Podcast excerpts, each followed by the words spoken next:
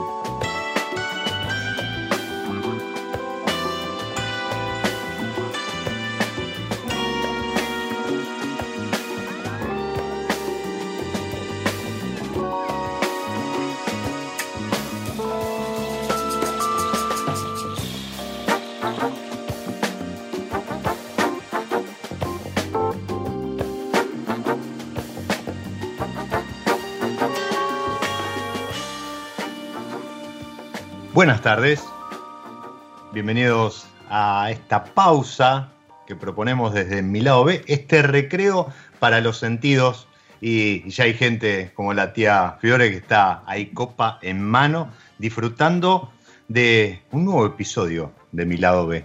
Y escuchábamos en la apertura a Till Bronner haciendo Cóndor. ¿Y qué tendrá que ver esto de Cóndor y Stilbronner? Bueno, Cóndor en Mapundungun es el significado de Mainke o de la palabra que da origen a Mainke o Mainke. Y hasta allí vamos a viajar en el éter, copa en mano, a través del vino, porque vamos a disfrutar una charla sobre ese rincón de la Patagonia y, todo lo que llevó a el desarrollo vitivinícola en la zona de la mano de Hans. Bienvenido, Hans Bindingiers, a mi lado.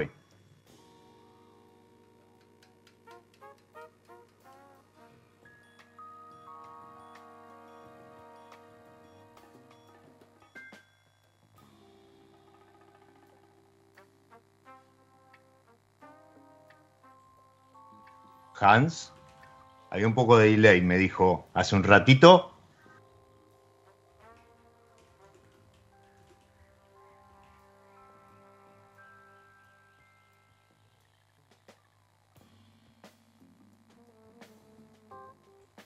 A ver, hay a, lo mejor algún, algún, temita, algún temita técnico. Suele pasar. Llegamos a esta altura del año algo, algo agotados. No, te veo, ahora lo veo yo, lo estoy viendo en cámara, pero no, no te escucho. Bueno, tranquilo. Revisa la configuración, debe ser algún tema de, de conexión seguramente, ¿sí?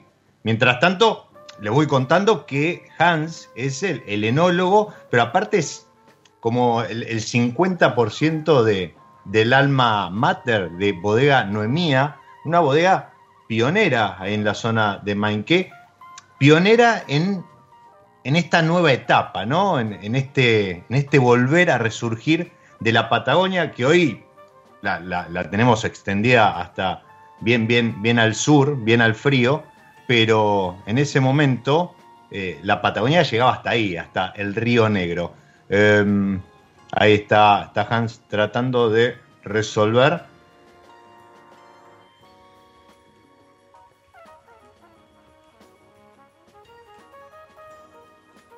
Si, si desconectás y, volvés a conectar auriculares, micrófono.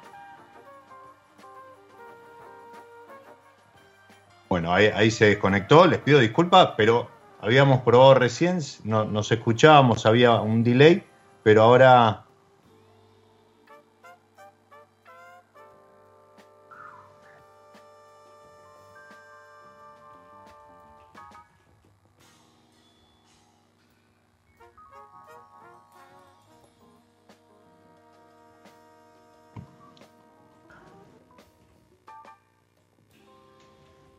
Si no, vamos a, a buscar alguna alternativa.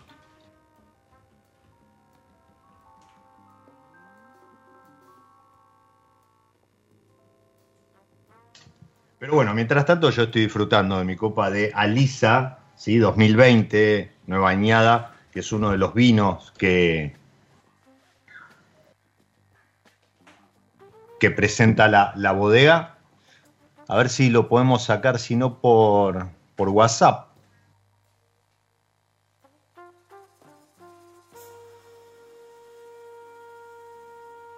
Ahí está Geo, a quien le mando un, un, beso grande, nuestra operadora prácticamente en todo lo, lo, que ha sido este 2021. Bueno, ahí, ahí a lo mejor lo, podemos sacar por, por WhatsApp, no, nos pasó el número.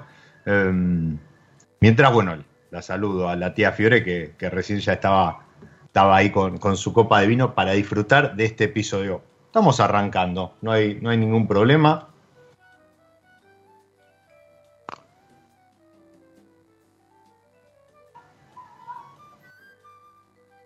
A ver si podemos conectar.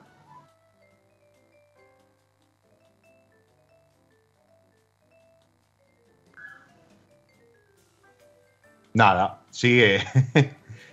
no hay caso, no hay caso. Pasa, pasa.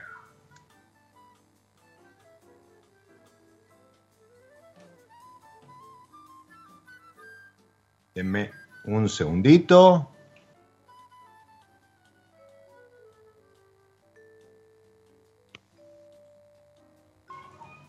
Bueno, la pandemia se ha portado generosamente con, con nosotros, así que no, no, podemos...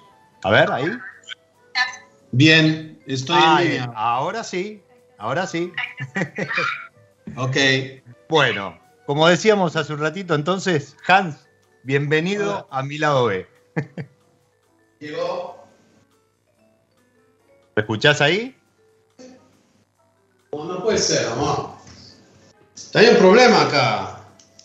Ahí, ahí te estamos escuchando, Hans, ¿eh?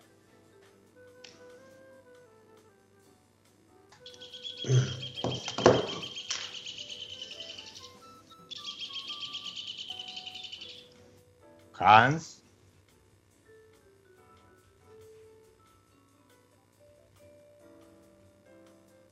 Bueno, les decía que la pandemia nos trató bastante bien con, la tecnología. En algún momento podía, podía fallar. Pero de vuelta, la, la, idea de esta hora, de este espacio, es que nos relajemos, disfrutemos de, de, una, de una copa.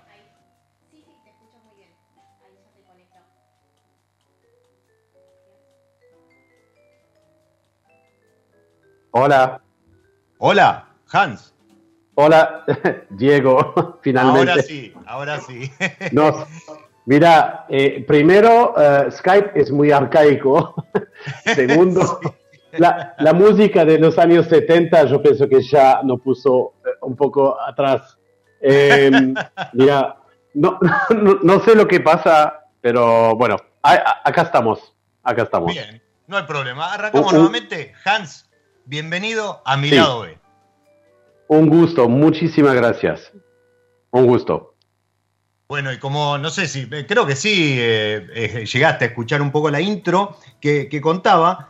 A ver, ustedes, eh, yo lo que decía es que eh, Bodega Noemía es, es, un poco pionera, ¿sí? Pero uh -huh. en este resurgir de la Patagonia, ¿verdad? Porque cuando ustedes llegan ahí lo hacen buscando eh, viñedos antiguos, viñedos que estaban plantados eh, de principio del siglo pasado, cuando la zona era altamente productiva. Después eh, esos viñedos dieron lugar a, manzanas, peras y demás, y, fueron quedando eh, muchos en, pequeñas fincas, este, más que nada para, para consumo eh, en fresco, consumo familiar y demás, pero, pero ustedes vuelven, se encuentran en la Patagonia a ese rescate. ¿Por qué Patagonia? ¿Por qué esa búsqueda de viñedos antiguos? Es una, es una buena pregunta. Eh, bueno, un, poco volviendo a lo que estaba diciendo, eh, en, los, en los años 30, 50, el, Río Negro, el Valle de Río Negro, por ejemplo, que era la zona principal de viticultura, tenía como 35 mil hectáreas en vid. Hoy, después, cuando llegué en la zona en 1998, tenía como 3.500. ¿Viste? Wow. sí, wow. Y, hoy en día debe tener como 1.200 por ahí ah, de viña. Ah, entonces, lo que, lo que pasó fue eh, eh, una zona altamente productiva por su tamaño. Hay que recordarse que el Valle de Río Negro no es una zona muy eh, grande, ¿no? Es casi 350 kilómetros de largo por 35 de ancho. Claro, eh, en realidad es, el río y, la margen y no mucho más que eso. E, e, exactamente, es, el mismo principio que en Nilo, en Egipto. Ah, claro, exactamente, que el valle fértil, lo que se conoce como el valle fértil. Eh, exactamente. Y, la verdad que la búsqueda no, no, Bodega Noemía no surgió de una búsqueda, surgió por, eh, en realidad fue convocado para ir a, asesorar eh, la bodega más antigua de Patagonia, que se llama Humberto Canale. Sí, una bodega que debe ser de las pocas que continúan en, en forma productiva, en forma ininterrumpida desde aquellos años 30, 50 que mencionabas. Pienso que es la única. Sí, sí, sí. Pienso que es la única. Ah, por, eh, tuvo un tsunami después eh, que, literalmente eh, destruyó toda la bodega, en el sentido que la, fruticultura fue mucho más ah, rentable ah, y, mucho menos que, la viticultura. Entonces, pero para, para nosotros cuando cuando venimos al, valle, eh, era más que todo una realización del potencial que tenía. Viña vieja, prefiloxera, selección masal, un clima ideal casi orgánico, ¿no? porque no, eh, eh, el clima es muy seco, entonces la humedad máxima es de 30%, que, que decir que las plagas no son ah, muy adaptadas acá, ¿no? Hay, hay pocas plagas. La, salubridad respecto de, eh, como siempre comentamos, ¿no? Eh, eh, las plagas que, proliferan con la, humedad ambiente, ¿sí? Y los granos apretados y ese tipo de cuestiones, con 30% de humedad prácticamente son, son inexistentes, con lo cual tampoco hay que castigar al viñedo con ningún producto para evitar que eso suceda. Exactamente, y, eso no es un detalle menor, porque ese eh, me permitía de ir a Europa a hacer cosechas ahí y de poder volver a la zona eh, y no preocuparme de las enfermedades de primavera. ¿Viste? pues te dejaba, te dejaba, te dejaba hacer los dos, los dos lados del charco en forma tranquila. Exactamente. Eh, entonces, eh, si tenía dos primaveras al año a riesgo, sería muy estresante. Pero teniendo solo uno en el, hemisferio norte, era mucho menos estresante. Eh, entonces, son, son, muchos detalles son prácticos, ¿no? porque esta zona? el clima es, es, es ideal porque además eh, son días largos, una gran amplitud térmica, que es un punto importante que, vamos, que voy a, apuntar ahora, que no es una zona de altitud, pero una zona de latitud. Exacto. Ah, eh, somos somos a, la latitud 39, al grado 39, entonces somos muy al sur, los días son largos, ¿no? Hay días de, luminosidad largos y con una amplitud térmica bastante importante porque estamos en el medio del desierto. Ah, lo, que, lo que nos rodea fuera del río, el poquito verde que hay, es pura estepa patagónica. Y, la estepa patagónica puede ser, es similar a Arizona en Estados Unidos, Nevada, que durante el día hace calor, en la noche hace mucho frío. Sí, ahí las diferencias son, eh, son muy importantes, el impacto eh, es, bastante fuerte, pero además, como yo decía, ¿no? En, fines de los 90, principios de, este siglo, la Patagonia, o sea, lo, que estamos diciendo era, era el, extremo en cuanto a vitivinicultura, ¿no? Hablábamos de Humberto Canale como un, una sobreviviente de aquella época dorada, pero no, se podía pensar mucho más allá del Río Negro. Por esto que vos mencionás, ¿no? O sea, más allá del Río Negro, eh, eh, cruzando el río y pasando la, franja verde, este, este, valle fértil, era desierto, viento, eh, aridez. no solo ahí no tenías humedad, sino que ni siquiera tenías este, fertilidad. No, tierra de nadie. Sí. Literalmente. Y, ni hablar de infraestructura, ¿no? Claro, y, fin de, bueno, en los 2000, ahí eh, se desarrolló todo el proyecto del Chañar, que es en la provincia de Neuquén, que, salieron la bodega del fin del mundo, ¿no? Eh, varios, para nombrar alguna. Em, y, ahí se empezó a expandir. Hoy en día hay bodegas, bodegas en el Chubut, ¿no? que, que era impensable ya hace 20 años si le puedo. Es, es, increíble, ¿no? Que, sí, pasaron nada, más, nada más que 20 años, ¿no? O sea, nada más, fíjate, eh, eh, ustedes vuelven, vuelven a la Patagonia. Eh, yo digo, vuelven, no, no es que ustedes vuelven, no, la, industria, el vino vuelve a, fijarse en la Patagonia casi un siglo después, y en solo 20 años no solo se desarrolló Chañar, Trevelín, bueno, este, Sarmiento, eh, eh, El Hoyo es la, otra localidad. Bueno, y hoy se, siguen, se sigue explorando e incluso se sigue eh, explorando no solo sobre la cordillera, sino en el medio de la meseta Patagonia y sobre el mar. Totalmente. El potencial que tiene esta zona es impresionante. es realmente una zona virgen no, es solo los últimos 150 años que el, hombre, decimos, la civilización western, ¿no?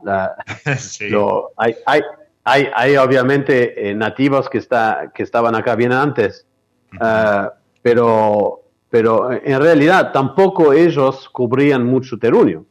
No, ah, no, no. Es, es, enorme la Patagonia. Entonces, eh, eh, y hay varias Patagonias en la Patagonia. Qué, linda esa definición, ¿no? Sí, es un otro dato. Es un otro dato. Es como eh, varios estados en un continente, un país, ¿no? entonces, y, más hay una abundancia de agua. ¿No? Hay, hay, mucha agua. Sí. Sí, ahí, ahí tenés agua no solo en ríos, tenés agua en lagos, tenés agua en glaciares, cada vez más reducido por todo este tema del calentamiento global, pero, pero sí, cosa que yo te iba a preguntar eso, o sea, ¿por qué, por qué la Patagonia? Bueno, obviamente vinieron en búsqueda de un asesoramiento, o mejor dicho, contratados por un asesoramiento, en, búsqueda de algún, algún tema puntual, pero claramente vos mencionaste, hay dos, dos tres factores que diferencian eh, y apartan la Patagonia de lo que es Mendoza. O sea, en Mendoza tenés este clima árido, a lo mejor tenés esta humedad baja, tenés zonas de, amplitud, pero claramente no tenés la abundancia de agua que tenés en la Patagonia. Y hoy eso Claro. en, en Mendoza, San Juan, comienza a ser crítico, mientras que en la Patagonia, como decías, ¿no? Recién empieza como a, a conocerse, a explotarse. Sí, total. to- total. Eh, eh, yo pienso que eh, eh, son, son, son zonas muy distintas, ¿no? Ah, porque eh, si, si lo piensas, hay mil kilómetros de distancia entre, entre Mendoza y, y- y Río Negro, por ejemplo. Sí, Ah, en- a ver, en términos. es un montón de kilómetros. En términos argentinos o sudamericanos, Ah, eh, parece poco, en pero en términos europeos es monstruoso. Claro, lo, lo- lo ha dicho bien. Ehm, pero igual, mil kilómetros son mil kilómetros. No, totalmente. sí, totalmente. Hay que hacerlo. Los que números, hacerlo. lo- los números no cambian.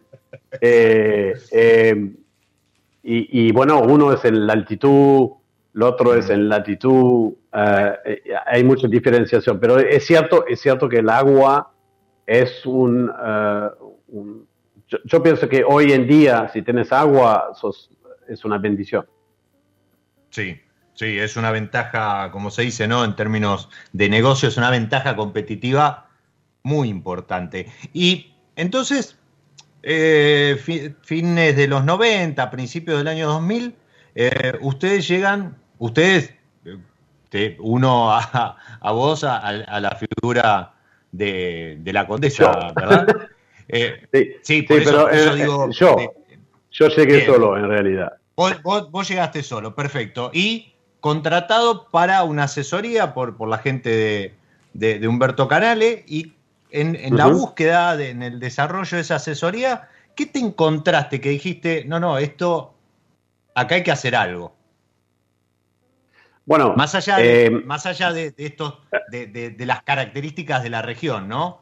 Pero ¿qué encontraste? To- total. Había eh, eh, plantas, había viñedos que se podían eh, reflotar, este, volver a poner en producción, sí, o todo era eh, potencial. Eh, mira, primero, eh, yo no encontré la zona, la zona me encontró. Es- eh, y, Está y des- después- te y pasó por arriba, eh, podríamos decir.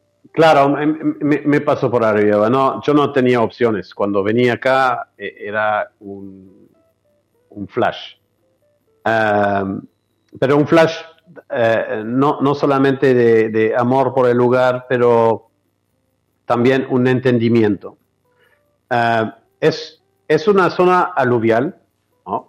Uh, que es muy similar a donde eh, me crié, que es en Francia, en Bordeaux. ¿Ok? Entonces, cuando de- haber criado en Bordeaux ah, y venir a una zona tan loca, tan fuera de, de- de la norma, ah, y ver viñedos antiguos que posiblemente venían de Bordeaux, ¿no? La origen, la, la- al- alguna de la planta original venían de Bordeaux y los Ujú. suelos bastante similar, ah, ya había algo que entendía. Yo me, me dio cuenta de esto 15 años después, ¿no? Eh, no, al momento no, no, no entendía cuál era el, el clic, ¿no? Cuál era el- la relación. Pero es una zona que entendí bastante rápido, rápidamente. Y O más sea, a que pesar esto, de la locura eh, de, de- de esto que te habías encontrado, este flash, no, no, Sí. no hubo dificultades en interpretar la- el lugar. ninguno, ninguno. Al contrario, es, eh, como te he dicho, eh, el lugar me encontró y, y- y- y- y basta. Y, y- más, eh, yo soy vikingo de, de origen ah, y como sabe, los vikingos les gustan a viajar, a conquistar, Ujú. hacer todo ese tipo de pavada. Y, y, y bueno, no- nosotros eh, en mi familia tenemos esta, esta urgencia de, de- de siempre de, de- querer descubrir cosas, somos muy curiosos, eh, no tenemos miedo, no tememos eh, la vida, el mundo o, o nada. No, Ujú. Eh, y, y al contrario, eh, lo que nos hace sobrevivir son proyectos, son eh, descubri- descubrimientos. no voy a decir pionerismo porque es, no se puede ser mal interpretado la palabra. Sí. Pero, no, no, no, pero, pero es- se entiende el concepto. el sentido de la aventura. El sentido de la Es eso, aventura. eh, te, te empuja a ir, eh, eh, a aventurarte a nuevos desafíos. Claro, claro, claro. Y, entonces esto es, ah, en realidad lo que, lo que me llevó a ir a, quedar. Ah, y, también vio el, eh, haciendo el vino en, en Humberto Canale, eh, me, me dio cuenta de, de- del potencial que había, porque justamente pudo tener el lujo de, de haber probado ah, unas botellas de cosechas muy, muy antiguas que estaba ahí en la bodega. Entonces era el otro punto de interés que esta botella estaba, ok, eran vinos rústicos de la época, Ujú. pero tenían todos los atributos eh, para eh, hacer un, un- el potencial para hacer vino fino. ¿Qué- ¿De qué cosechas estamos hablando? Si, si tenés presente. Ta- ta- ta- Estamos hablando de cosechas de años 40, 50, 60. ¡Wow! Eran todo, sí, eran todo botellas testiga de envasamientos. Entonces, cuando la bodega envasaba para Sí. mandar a Buenos Aires, porque yo pienso que Buenos Aires era, era el cliente principal a la época, um, había códigos y eran testigas. Entonces, si había un problema en Buenos Aires, se podían abrir una y, y- y- y saber de dónde venía el problema, si venía del origen o si venía ahí. Entonces, eh, eh, desde ahí venía... eh, todo- todo- hay- había muchos parámetros que, que, que tenían sentido, ¿no? Que eran racional. ¿Y esto eran vino- vinos tintos, blancos? Todo, blanco De como todo. tinto. Sí. Ok. Bueno, y- estamos hablando seguramente de vinos de, de, mm, consumo masivo o económicos, ¿no? Vos Sí, decís sí, rústicos, sí. eh, eh, eran vinos Claro, para consumo en el año, dos años, o sea que ni siquiera estaban preparados para eh, soportar una guarda de 60 años. Estamos hablando, Bueno, para, los que están del otro lado y, y a lo mejor descorchan un vino de, no sé, llega el fin de semana y, y se dan un lujito y descorchan un vino, un 2010, un 2008 y dice, uy, que tiene potencial. Hans está diciendo que cuando llegó a Humberto Canale probó eh, eh, cosechas testigo, botellas testigo con 40, 50, 60 años de guarda. así Y es. obviamente no eran vinos a lo mejor que estaban bebibles, pero sí que mostraban particularidades que a vos te seguía haciendo flash la cabeza. No, eran, eran bastante bebibles. Eh, Ah. Pienso que estaban, ta- estaban hechos de un modo Ok, eh, ah, antiguo, no, Sí, no, sí, no, sí, no sí, hay que, que, que, eh, pero tampoco eran mal hechos. Eh, pero Sí, sí, la- pero no era vinagre el- o, o- o- con- No, no, no, no, no, para- no, no, se no, podían beber. Ah, a- absolutamente. Y, más que esto, eh, el potencial de la zona era tan fuerte, eh, la- la- las características de la zona eran tan fuertes que, que- que sobrepasaba la mano del, del enólogo o no sé quién de la época, ¿no? Sí, sí, ahí era, ahí era el lugar y la planta. Exactamente. Y estos son, son ya, eh, eh, son fundaciones bastante importantes si uno quiere hacer un proyecto, ¿no? Eh. Sí, ya totalmente. con este, eh, ya con este dos pilares, ah, uno, uno puede entender, o yo lo entendí claramente, que eh, algo muy bueno podría salir de ahí. Sí, es, es un poco como pensar en, en, en un gran cru, ¿no? O, o en, en un cru clase, o sea, 100%. es el lugar con la 100%. planta. Después las personas como que van pasando, ¿no? Se van renovando, van cambiando lo- los, propietarios del chateau y demás, pero, pero es ese concepto, eh, es, es, es el terroir puro. Es exactamente esto, es, es, es, es el concepto que sabes que no es un campo para poner papas, pero es un campo para poner viña. ¿No? Totalmente, totalmente. Eh, eh, y, esto es, es, es, fuerte, ¿no? es muy fuerte, porque hay muy pocos lugares a, la época que no estaban descubiertos. Entonces, el, el, joven Hans era más, bastante vivo por la época. ni lerdo ni perezoso, Hans dijo. No, no.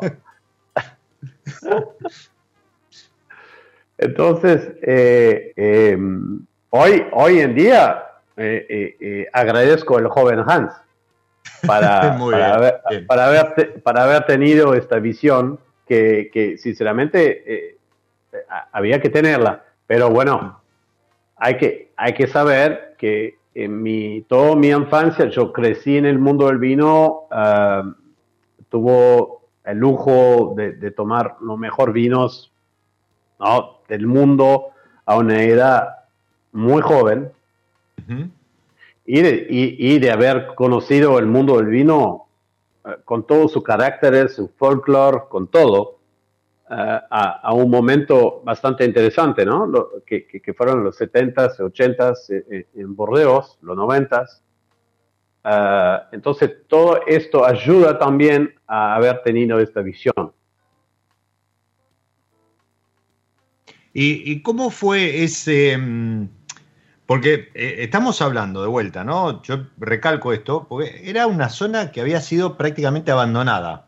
Vos dijiste, ¿no? Pasó el Todavía, todavía. sí, en ese momento la, fruticultura, eh, horticultura había arrasado con los viñedos, ¿sí? Quedaban ahí muy pocos y demás. Entonces, vos en una vuelta a Europa, esto lo compartiste con alguien, dijiste, acá tenemos que hacer algo porque por todo esto que comentás, ¿no? Por todo este potencial que se veía, a lo mejor no solo en el suelo, en, la zona, por las características que comentabas hace un rato, eh, recordemos, baja humedad, eh, fertilidad, amplitud térmica, etcétera, etcétera, sino porque probando vinos elaborados con, ese, con, esa, con esas plantas, te encontrabas con un potencial increíble con algunas cuestiones a ajustar, obviamente. ¿Cómo, cómo fue el desarrollo de eso? Bueno, eh, em, mira, en, en 2000, sí. Ah, Marcelo Miras, Marcelo Miras, eh, gran enólogo argentino, eh, mendocino, pero instalado en Patagonia. Referente eh, patagónico también. Referente total, que era enólogo en jefe, ¿no? De Humberto Canale, me ayudó bastante cuando yo le he dicho que quería a buscar un, viñedo, una uva para vinificar por mi cuenta. Em, y la verdad que me ayudó mucho. Después me presentó a un inspector del INEB, que es el Instituto Nacional de Viticultura, eh, que era Oscar Ferrari. Y los dos se, encargaron de eh, realmente abrirme los libros del INEB, de mostrarme los lugares, los viñedos. Y, fue realmente una, una gran chance, ¿no? Una gran oportunidad para, para mí.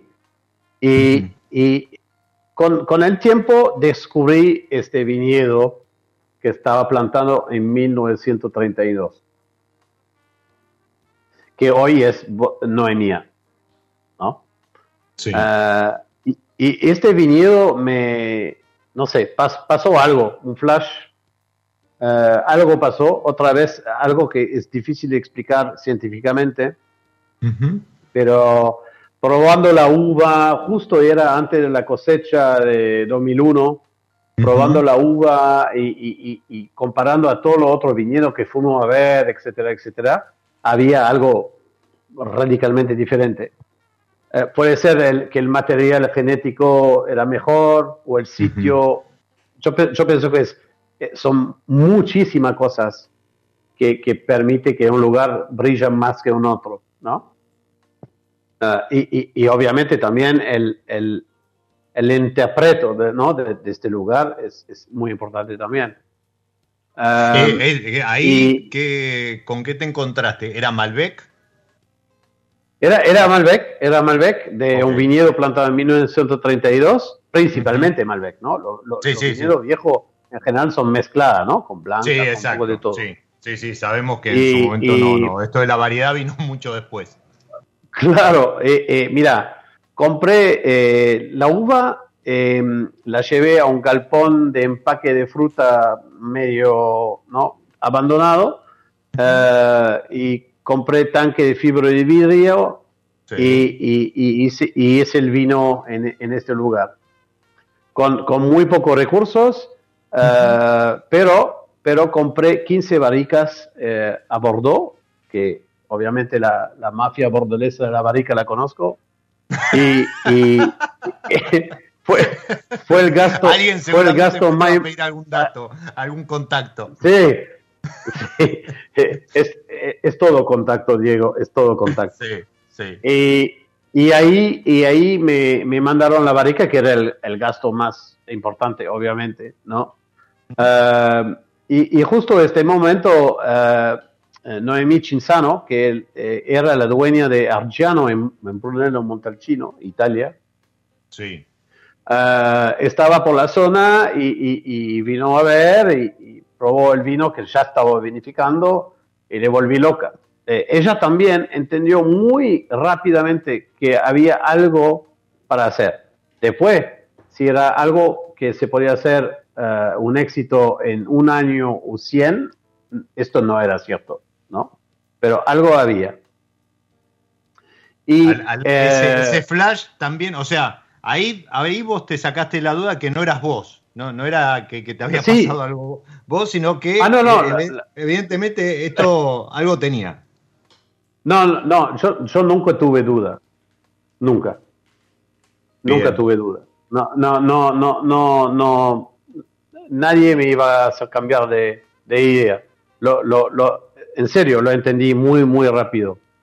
Eh, cuando hicimos la, la primera cosecha en 2001, uh, hicimos la, la, la compañía, se llama Bodega Noemia de Patagonia, porque no se iba a llamar Chateau Hans.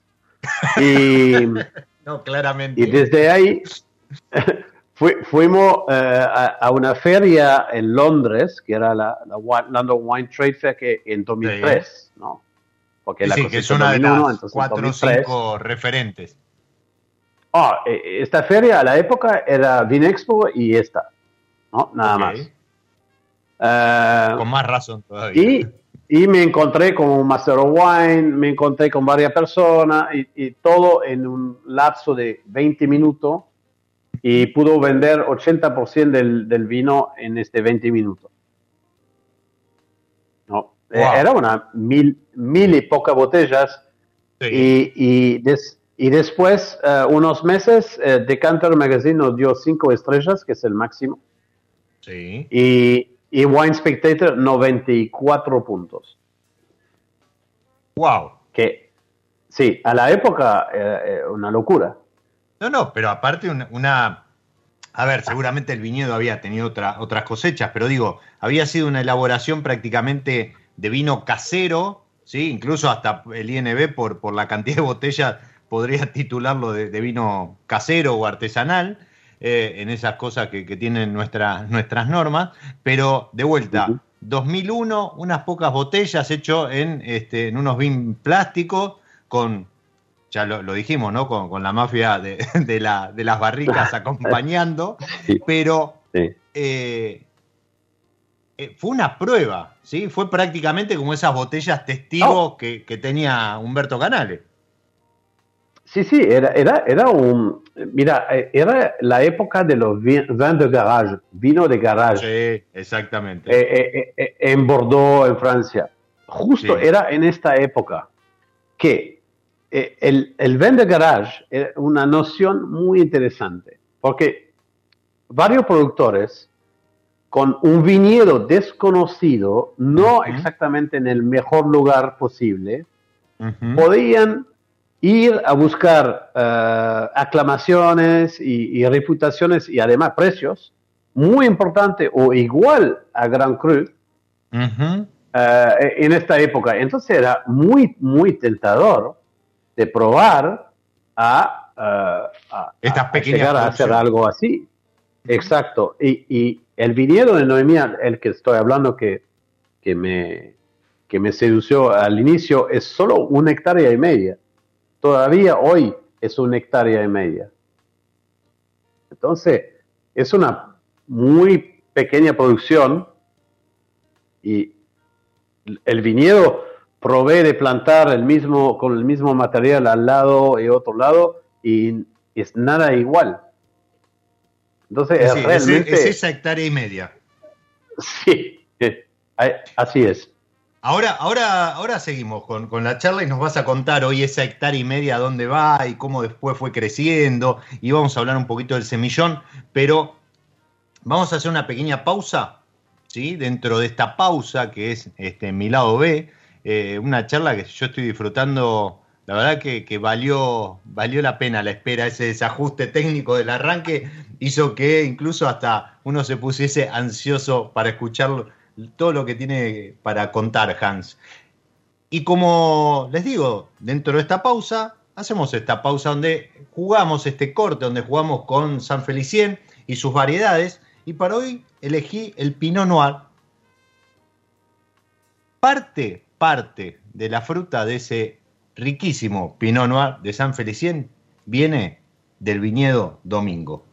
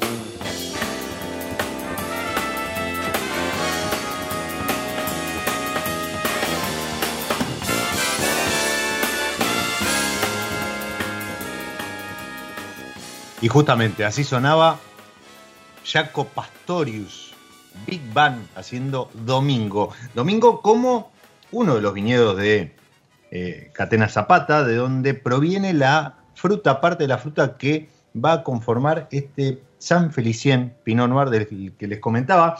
Yo disfrutando de la música de la charla con Alisa 2020 Malbec, una de las etiquetas de, de bodega Noemía, bodega que nació con una, con una, con una pequeña parcela, podríamos ser, ¿no? Este, podríamos decir, teniendo en cuenta a lo mejor los tamaños de los que hoy hablamos habitualmente, una hectárea y media es una parcela, pero no solo es una parcela, una hectárea y media, este viñedo, sino que con el tiempo Hans lo interpretó, lo conoció, empezaron a integrarse y además de ser una hectárea y media, está dividido en cuatro lotes. ¿Es así?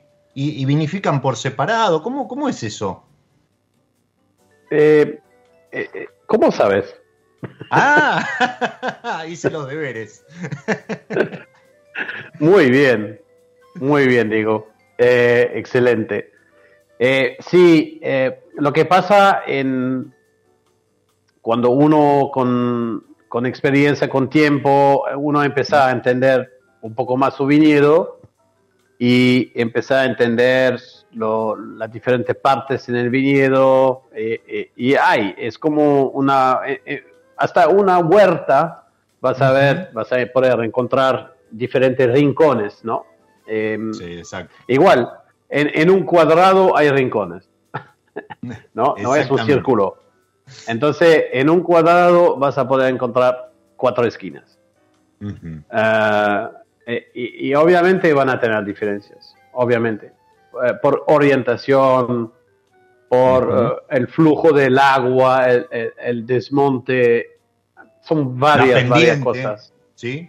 Exacto, eh, eh, son demasiadas cosas para poder citar ahora, tener que hacer un libro con eso, pero em, es, son observaciones que uno hace y que uno eh, tiende a, siempre hacer todavía, ¿viste? Em, nosotros a, Bodega Noemía no nunca somos quietos, ¿no? Estamos siempre, siempre, siempre desconforme con lo que estamos haciendo, ¿no? Eh, eh, todo eso tenemos un super equipo, son siete personas, es una bodeguita, hacemos 120 mil botellas al año, que es nada en un tamaño argentino, ¿no? Es una nano bodega.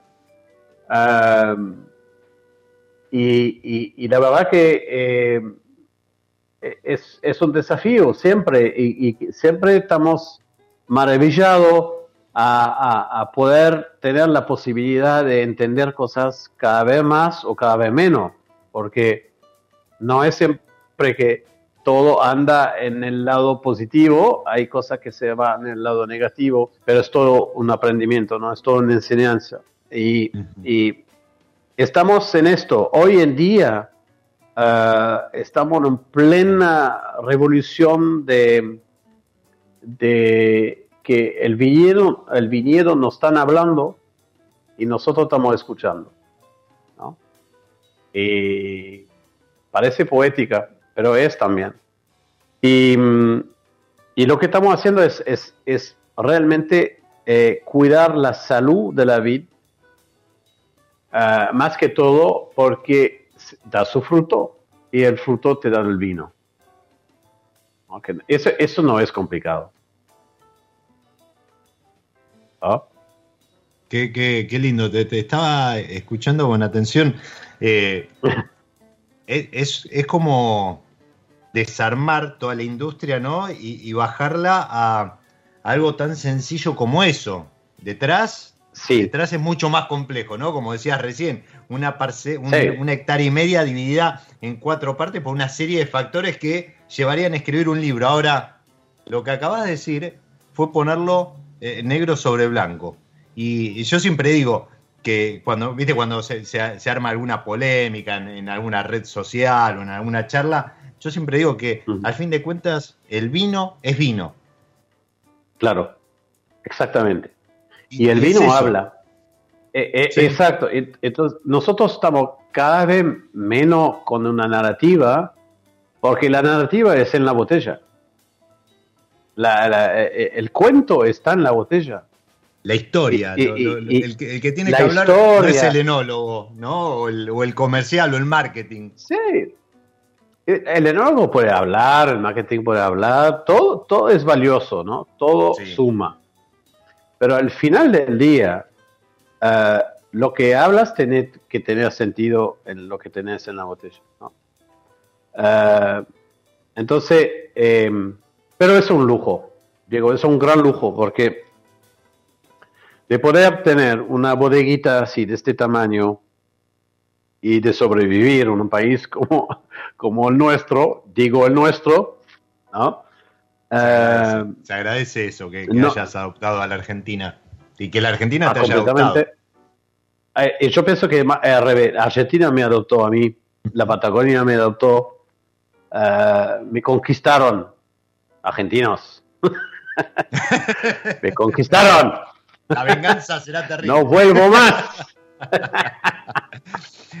La, realidad es que Argentina tiene que estar muy, muy agradecido porque hoy, eh, así como hace un rato hablábamos de, Marcelo Miras y, hay otros colegas tuyos eh, que, representan muy bien al vino argentino y puntualmente al vino patagónico, hoy tus vinos, eh, hoy Noemía, ¿sí? la etiqueta, no la bodega, Noemía, pero también este, J. Alberto o Alisa, son, son vinos que tienen una impronta eh, que hablan del lugar, que hablan de Mainqué, que hablan de la Patagonia, pero además con una calidad, con, un mensaje que transmiten, como vos decís, ¿no? A través de la, copa, a través de, la botella. Y, cuando eso sucede, nada, solamente queda un aplauso cerrado, independientemente del puntaje, la medalla, el reconocimiento, a lo mejor de la crítica, sino esto que menciono viene el lado del consumidor, que finalmente también es el que tiene la última palabra. wow. Que, mm, Diego eh, me pone piel de gallina.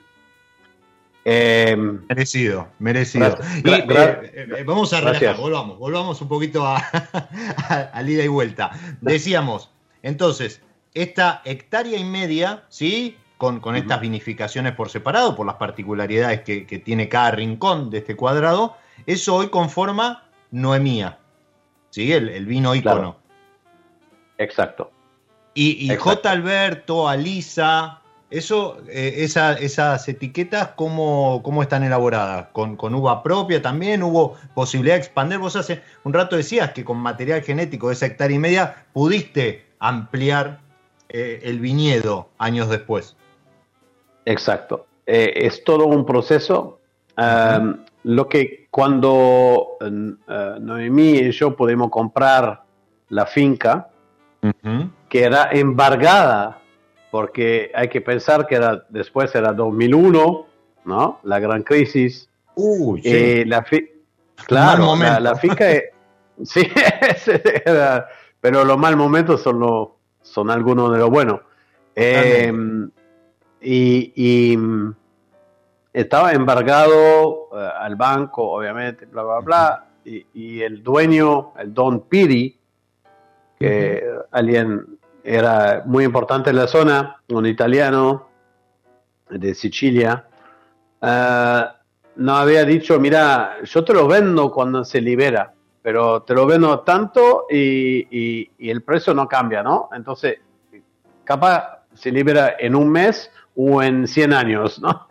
no sé. Pero, pero, ¿no? Puede comprar la uva. Claro, seguí comprando la uva, eh, encantado. No entendía por qué me interesaba la uva. dice, está loco. Este pibe europeo, gringo, está loco. Ah, y, y bueno, era, era, era, todo un, una cosa. Pero finalmente era, eran 30 hectáreas, ¿no? Son franjas que se venden, viste que en Patagonia es todo cuadrado, chacras, todo eso. Entonces eh, son franjas que se venden de 33 hectáreas. Y podemos comprar esta y eh, eh, había parte plantado en pino también, que era también una, cosa de loco. Sí. y que eso con Noemí lo vendimos a su primo Piero Encisa, que es dueño de Bodega Chacra. Y eh, al mismo tiempo, en, este, en esta propiedad había este viñedo plantado en 1955, que es J. Alberto. Ok. Lo, lo llamamos J. Alberto, eh, bueno, Noemía porque no era Chateau Hans. Eh, J. Alberto porque en realidad, como es una bodega eh, eh, castellana o hispánica, eh, los nombres en realidad eran Giovanni Alberto, pero bueno, Juan Alberto, J. Alberto, Giovanni, un primo de Noemí, y Alberto, su padre, un homenaje a dos personajes de, su vida importante. y, y, este viñedo, cuatro hectáreas y media, todavía está acá. Y, y, bueno, eh, tuvo que sacar algo bueno de esto también, eh, que, que no costó, porque eh, personalmente a mí nunca me gustó J. Alberto, nunca. Era siempre un, un viñedo muy rebelde, que al contrario de Noemía, que era todo una realeza, ¿no? todo un cuento, J. Alberto es una lucha.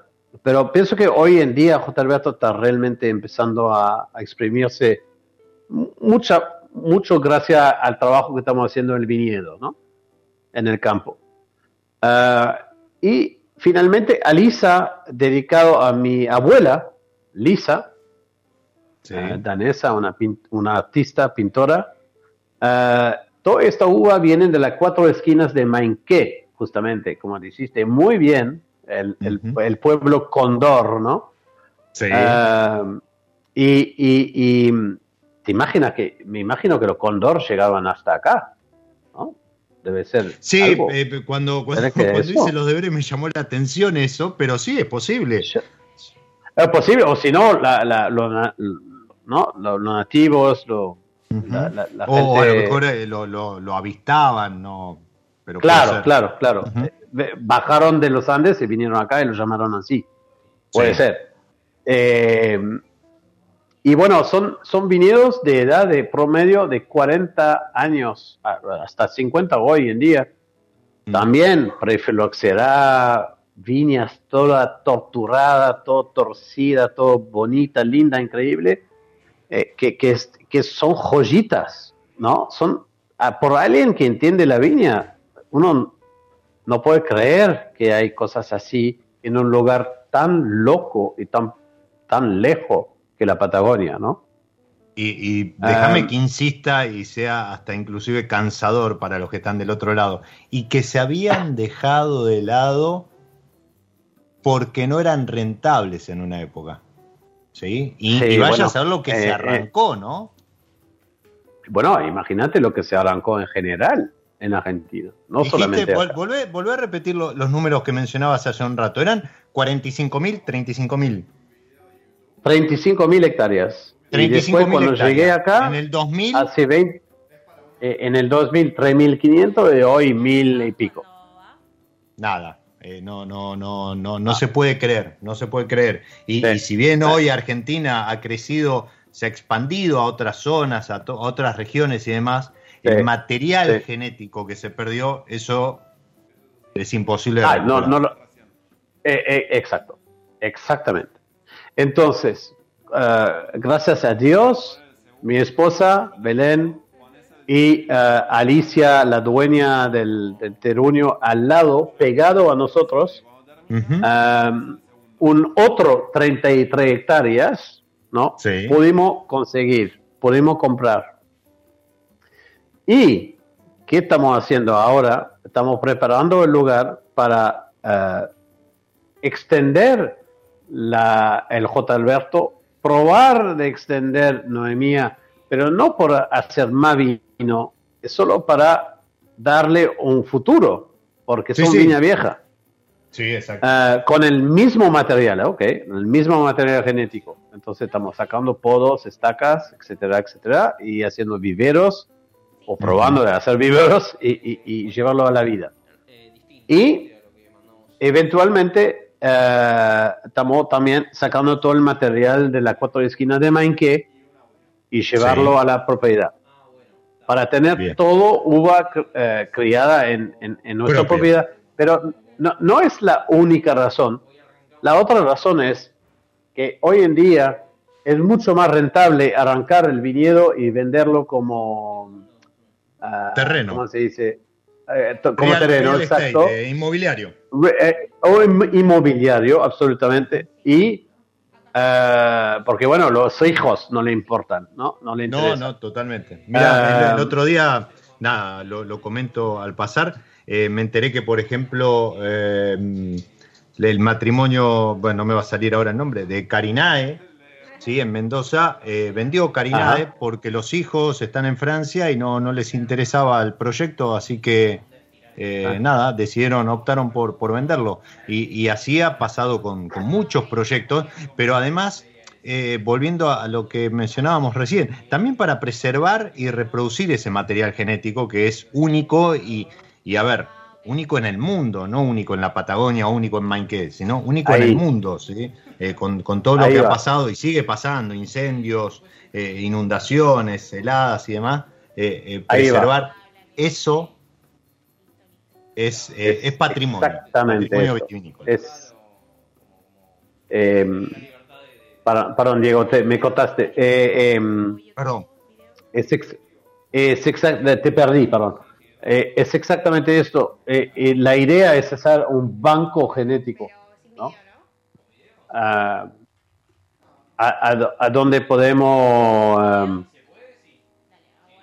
a, donde podemos mantener el, material a salvo, decimos. Sí, sí, preservarlo, preservarlo. Preservarlo y, y también cualquier persona en el futuro, bueno, es el sueño, ¿eh? cualquier persona en el futuro que desea tener algo de material auténtico eh, de la zona, porque hay que pensar, un, viñedo que pasa 40, 50 años de edad es un viñedo que se adaptó. Entonces es, es casi un viñedo autóctono, si podemos decir. Sí, sí, es un eh, viñedo que está amigado eh, y, fundido con el lugar. Hans, yo te voy a tener que, lamento muchísimo esto, pero te voy a tener que cortar porque se nos fue el episodio y, quedaron muchísimas cosas por las que hablar. Seguramente ah, en, el 2022 eh, nos volvamos a cruzar en el aire y si no, copa en mano, una charla presencial para, para seguir copa en eh, mano. conociendo. Copa en mano. Copa en mano, siempre, copa en mano. Para seguir conociendo acerca de Mainqué, de lo que se viene en Bodega Noemía, de estos sueños por los cuales brindo y, agradezco el, tiempo que, compartiste con nosotros a través de la charla. Le mando un saludo enorme a Belén también por, por toda la, logística y la coordinación de la charla. Extraordinaria, Belén. Eh, una Argentina. por eso, te conquistamos. Exactamente. Diego, era un gran placer. Un gusto. Un abrazo enorme. Un abrazo. Gracias. Y a los que están ahí del otro lado, como la tía Fiore, que no se perdió un minuto de esta charla, les digo, como siempre, soy Diego Migliaro, este es mi lado B y les deseo que disfruten. ¡Chao! Nos encontramos en cualquier momento en otro episodio de Mi Lado B.